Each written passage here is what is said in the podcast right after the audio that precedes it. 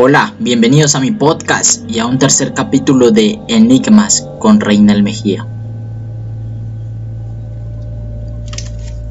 El cuerpo humano está diseñado para soportar diferentes situaciones que se pueden presentar a lo largo del camino de la vida. Situaciones que consideramos normales y que son el efecto o el resultado de diferentes actividades que se realizan en el diario vivir. Sin embargo, hay situaciones o reacciones que ni siquiera nosotros mismos podemos controlar y esto debido a la magnitud del dolor, del desespero, de la ansiedad, entre otras. Siempre he pensado que el dolor psicológico puede resultar mucho más fuerte que el dolor o el sufrimiento físico, ya que este tarda muchísimo más en cicatrizar o incluso puede llegar a no tener cuándo terminar. Tan solo imaginen lo que puede representar que alguien que no pertenece a este mundo, alguien de otra dimensión, empiece, a, empiece lentamente a ocupar cada rincón de tu cuerpo. Imagina sentir cómo tu alma se empieza lentamente a agobiar y cómo tu cuerpo empieza a sentir un dolor en cada extremidad. Mientras lo que parece ser tu mente te pide que dejes de sentir y acabes con tu existencia. Posesiones y exorcismos. Te recomiendo que si eres bastante sensible, busques compañía o te te abstengas de seguir escuchando, porque lo que estás a punto de oír en los próximos segundos puede muy seguramente causar conmoción y sensaciones de terror que posiblemente no te dejen descansar.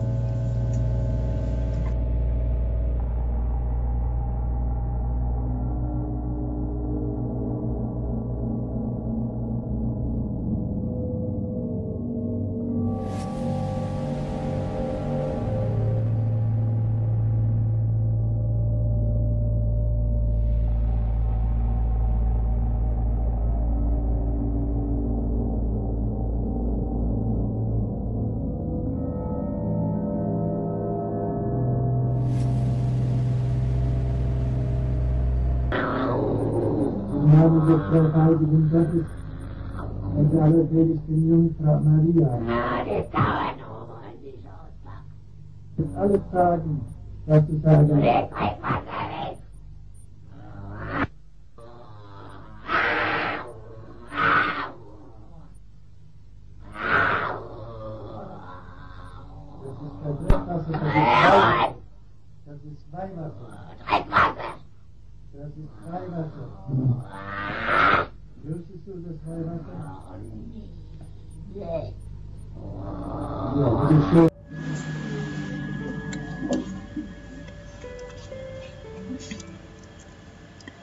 Son reales las posesiones, son reales los exorcismos. Es difícil acertar todo esto en una sola respuesta, y más aún desde diferentes puntos de vista. Para la mayoría de las religiones y culturas a nivel mundial, las posesiones son tan reales como la existencia del mismo demonio.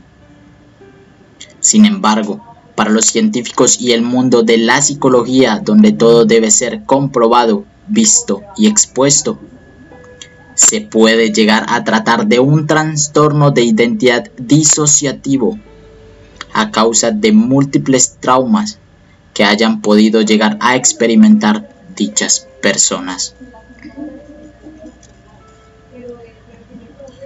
Pero lo cierto es que se trate de un trauma o no, miles de personas en el mundo conviven a diario con este espectro que los atormenta y que puede llegar a tal punto de acabar con su propia vida o causarle daños irreparables a quienes los rodean.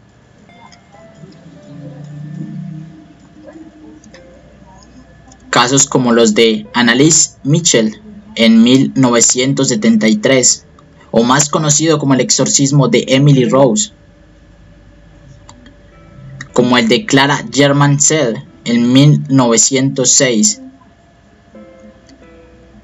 y el de Roland Du en 1940. Entre muchos otros ejemplos que existen en el mundo, nos muestran otra cara de la moneda.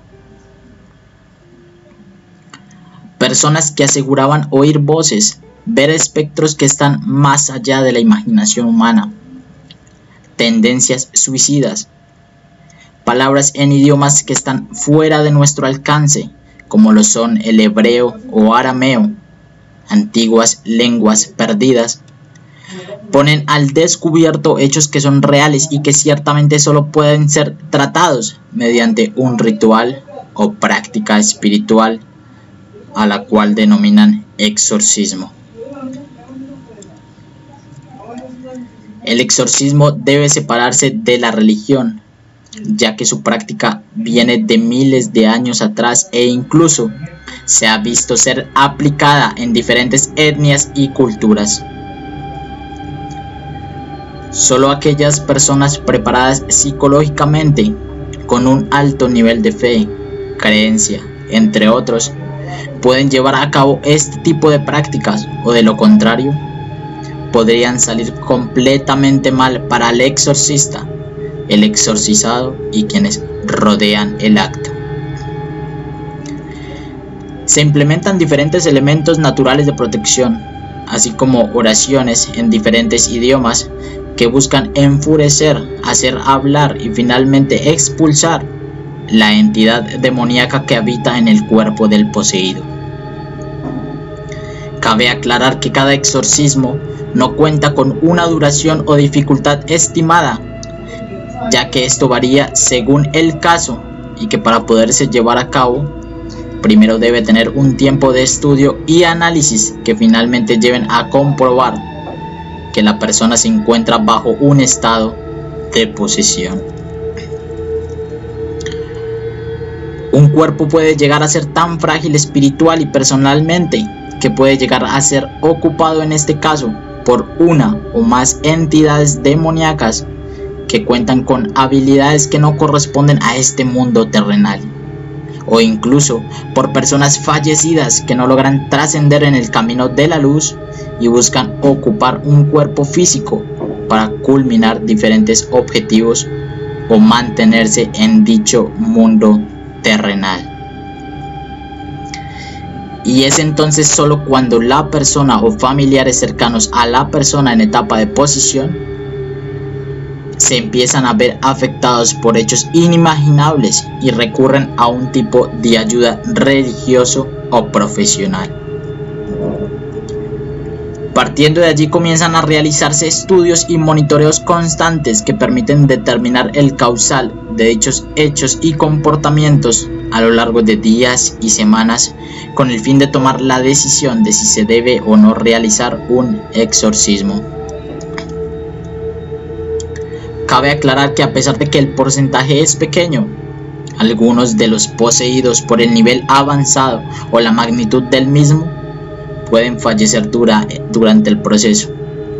Y es allí donde el demonio o entidad toma por precio su alma y el procedimiento termina siendo todo un fracaso.